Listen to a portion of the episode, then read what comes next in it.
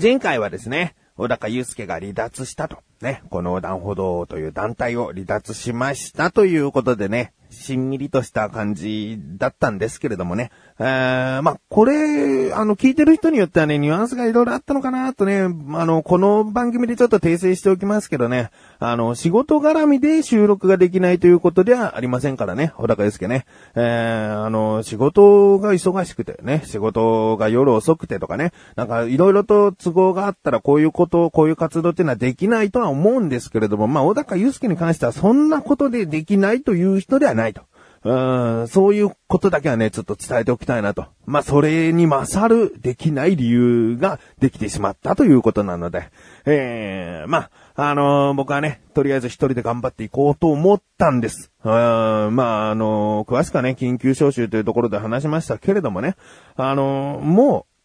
う、呼び寄せました。え、先ほど出ました、緊急招集第21回ということでね、とあるメンバー加入編ということでお送りしております。気になるという方はですね、ぜひ横断歩道の緊急招集も聞いていただきたい。えそれに伴い、もうお気づきの方はいるのかもしれません。横断歩道のサイトがややリニューアルいたしました。えー、基本のね、色というか、まあ、横断歩道っていうのは黒をイメージカラーとしておりまして、えー、その、まあ、バックカラーは変わっておりませんが、いろいろと、まあ、ボタンのね、感じとか変わりました。えー、スマホや iPhone などからサイトを開いてもきちんと見れるようにしました。うん。そしてボタンも押しやすくなったと思います。あの、どこ、ま、ね、あの、PC のサイトだと、パソコンのサイトだとスマホで表示されると、ちょっと見にくかったりしますよね。えー、文字を押してるんだけど、ちゃんと押せないとかね。そういうことがないように、やや大きめのボタンにしました。で、それを押すと、ラジオのページ行けたり、メンバーのページ行けたり、リンクページに行けたりと。えー、メール投稿もですね、ややしやすくなったんじゃないかなと、思います。なので、まあちょっとしたリニューアルをいたしましたので、気になるという方は、ぜひサイトの方もご覧になっていただきたいなと思います。もう完全にネットラジオを配信しているサイトに切り替えました。えー、ショートムービーもやっているよっていうのはね、もうここ数年言えないことなので、そんなことを歌ってちゃいけないと。一応ショートムービーは、そのトップページのもう一番左下の隅にですね、えー、ムービーという、あの、リンクボタンありますけれどもね、えー、こちらの方を押せば、まあ、えー、今まで動画を見てくださった方もこちらから見れるよという風にしております。うん。ちょっとね、変わっていく横断歩道。まだ2月中にも変わる予定がございますので、えー、これからもよろしくお願いします。ということで、あの件にはまだ触れていないね、そうだね、分かっているよと思っている自分がお送りします。菊師匠のなだらか校長心。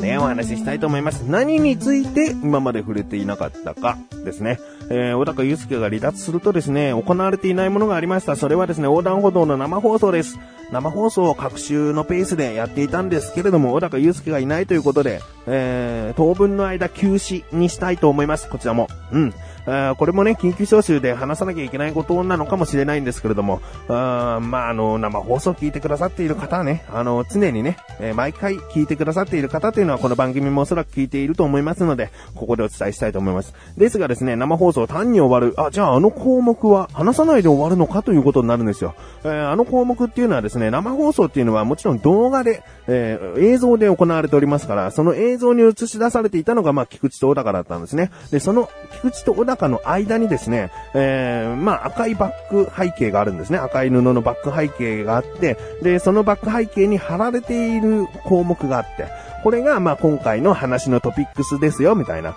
えー、早いもの順で、えー、どの話から聞きたいですかって何かこう言ってくれれば、それを先着で読んで、えー、その話をしたいと思います。って、え毎回ね、6個のテーマをですね、その赤い布に貼っていたんですね。えー、で、その中の二つというのが、もう、過去の話と最近の我が子という項目がありました。これはもうずっとレギュラー、えー、一回話したらおしまいではなくずっと貼られているもので、残り4つがあったんですね。えー、で、その生放送の最後というか、小高祐介とお届けした時に2個読んだので、残り2つですね、えー、話し切れていないまま、この生放送休止という状態になってしまったんです。なので、ここでですね、えー、その二つの話、これはどちらとも聞く力の話だったので、えー、まあ、処理、処理というか、うん、消化ですね。消化をしていきたいと思いますね。えー、二つあります。おまんじゅうの味というものですね。そしてもう一つが思いっきり J ですね。うーん、まあ、古い方からお読みしていきたいと思います。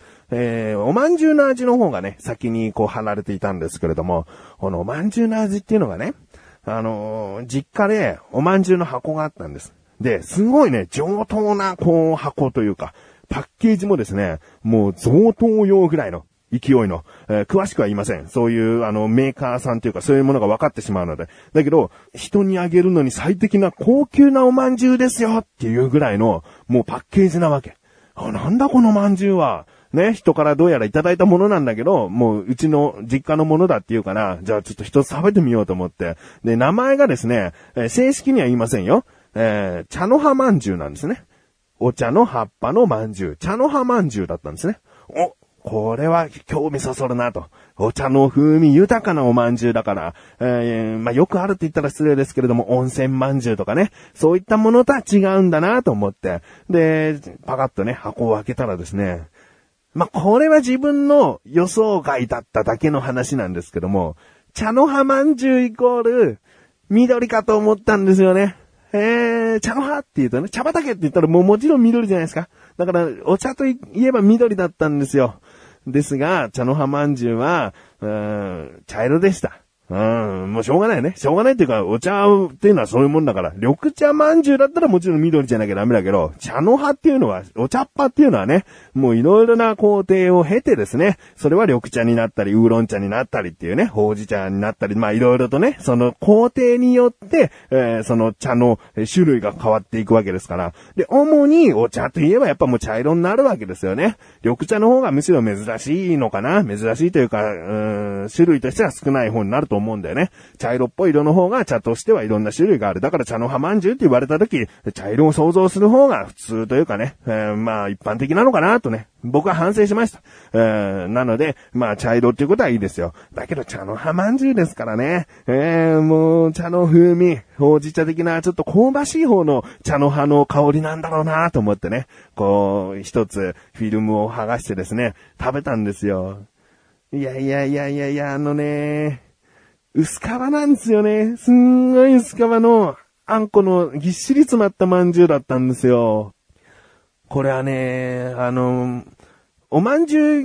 業界に僕は文句を言いたいわけじゃないんですよ。別に薄皮まんじゅうね、薄皮まんじゅうって言ってなくても、温泉まんじゅう買ったら、わあ、すごいなんかぎっしりあんこだらけだっていうのは別に僕はいいと思うんです。うん基本的にあんこそこまで好きではないんですけどね。こんな太った体をしてるけど甘いものとして、あんこはそんなに、えー、好んで食べる方ではないので、あんこいっぱいだからって僕は嬉しいタイプじゃないんですね。だから今回のその茶の葉まんじゅうを食べた時に、僕はお茶の風味、お茶っていうのはこう爽やかじゃないですか。ね。えー、甘いもの食べたらお茶が飲みたくなるというぐらいですから、そう、相性もいいし、かつその甘みを、うん、和らげてくれるというかね、爽やかにしてくれるものだと思ってるから、ちょうどいいバランスの饅頭なんだろうなって期待だったんですよ。ところがあんこぎっしりなんですよね。僕はね、茶の葉を活かす、香りを活かす饅頭なのであれば、あんこ少なくてよかったんじゃないかなっていうね、うん、思ったんですよね。えー、まあ、正直、個人的にはちょっとがっかりしちゃったっていうことなんですよね。えー、薄皮だとね、えー、よく味わえば、あんこと一緒にその皮の風味を鼻から通してよく味わえば、あの、茶の葉の香りはね、すごいするの。ね。しっかりとした茶の葉を使用した、えね、いい茶の葉を使用した、えー、お饅頭なんだなってことはね、十分伝わるの。だけども、これは、あんこ少なめで食べてみたかったって僕はね、正直思いましたね。えー、どうももうだかっていう感じのですね、流れで生放送で話したかったんですよね。えー、おそらくね、小高だったらね、ああ、なるほど、わかりますって言ってくれたんだろうな。ああ、まあ、そんなこと言ってると、ちょっと寂しい気持ちになるけどね。えー、続きまして、思いっきり J。こちらがですね、何の J なんだと。J はアルファベットでね、表記しておりました。思いっきり J。あのー、ご存知ですかねすんごいんですよ。思いっきりジューシーメロンゼリーっていうのがあるんですよ。ね。これがどこのメーカーから出しているかというと、雪印メグミルクさんなんですよ。ね。そのマイナーな、このメーカーじゃないでしょ？だからスーパーとかね、もしかしたらコンビニなんか行ってもですね、売られているかもしれません。えー、ゼリーです。うん、どんぐらいの大きさかというと、あのー、でっかめのプリンの大きさ。プリンってちょっと小さめだけど、たっぷりプリンぐらいの。なんか、大きめのプリンだよ、みたいなサイズの大きさのゼリーなんですね。えー、かといってタラミのフルーツぎっしり詰まったゼリーよりは、ちょっと少ないぐらいの大きさです。えー、だけど、1個ね、100円しないぐらいですね。もうスーパーだったら、98円とかそれぐらいじゃないですかね。安いんですよ。うん、あのね、あの、先ほど言ったタラミのフルーツいっぱいのゼリーね、ボリュームもあってフルーツいっぱい食べられて美味しいですけども、それなりのお値段ちょっとしちゃいますよね。だけどこの思いっきりジューシーメロンゼリーはですね、100円しないぐらいの、まあ、税込みで100円ちょっと超えるぐらいの値段なんですよ。ね。で、こちらがですね、超メロンなんですよ。あの、もう皆さんがね、想像した、今まで食べてきた中のメロンゼリーを僕は超えてると思います。うーん、なんかあの、お歳暮とかで送られてきたフルーツの、こういろいろな、なんかもう果汁100%を使用したかのような、もう、やや銀、えー、なんだ、ややアルミっぽい容器に入ったような、あの、ゼリー、高級そうなゼリーありますよね。えー、有名なフルーツメーカーが作っていますみたいなゼリーありますよね。僕はね、それ超えてると思うんだよね。あのね、感想をね、一言で言うなら、思いっきりジューシーなんですよ。もうこの名前を付けた人もね、素晴らしいと、正直だと。うーん、なんか、リアルメロンゼリーとかね、そんなさっぱりとした名前にしてね、確かに、あの、思いっきり重視だからリアルなメロンの雰囲気がすごい出てるんですよ。だけどね、もう、はっきり言っちゃおうと。思いっきりジューシーメロンゼリーっていうね、このな、わかりやすい名前もいいよね。えー、でですね、このね、思いっきり重心メロンゼリーには姉妹商品というか、同じ系統のゼリーがありまして、思いっきりピチピチピーチゼリーと、あと思いっきりギュッとグレープゼリーというね、だから桃味とブドウ味もあるんですけども、これはね、ちょっと違う。あのね、思いっきりジューシーメロンゼリーに関しては、フルーツをそのままゼリーにした感が半端ないんです。もうその3つ比べて群を抜いてるんですよ。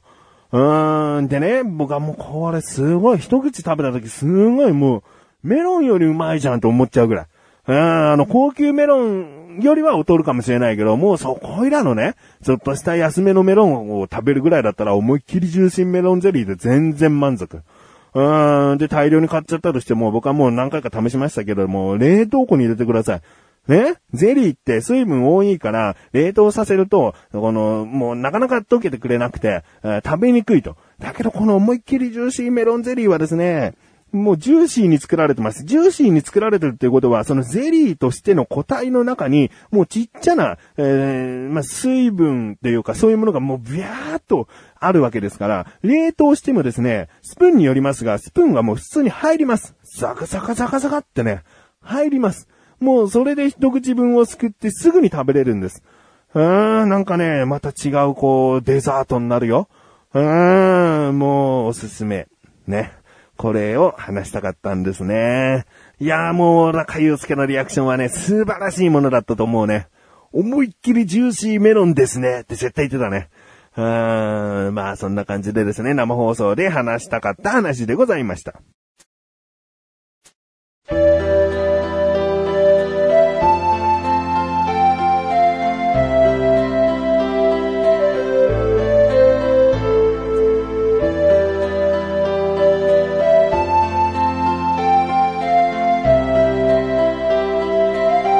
エンディングです。そしてお知らせです。このなだらか向上心が配信されたと同時に横断歩道の緊急招集第21回が更新されております。これがですね、新メンバー加入ということで話しているんですが、まだメンバーページでは反映しておりません。なぜなら聞いてみてください。反映してしまったら面白くない話をしておりますので。えー、なので、反映するのは、えー、メンバーページにその子が追加されるのは1週間後とします。えー、次のですね、なだらか向上心が更新されるタイミングで公開したいと思っております。えー、これから、まあ変わらないということがいいことではない。変化もいろいろと、えー、対応していかないとね、やっていけませんよ。うん。ということで、ぜひ聞いてみてくださいね。なだらか今年は毎週水曜日越しです。それではまた次回、お会いいた菊池翔でした。メガネたまわりでもあるよ。お疲れ様に。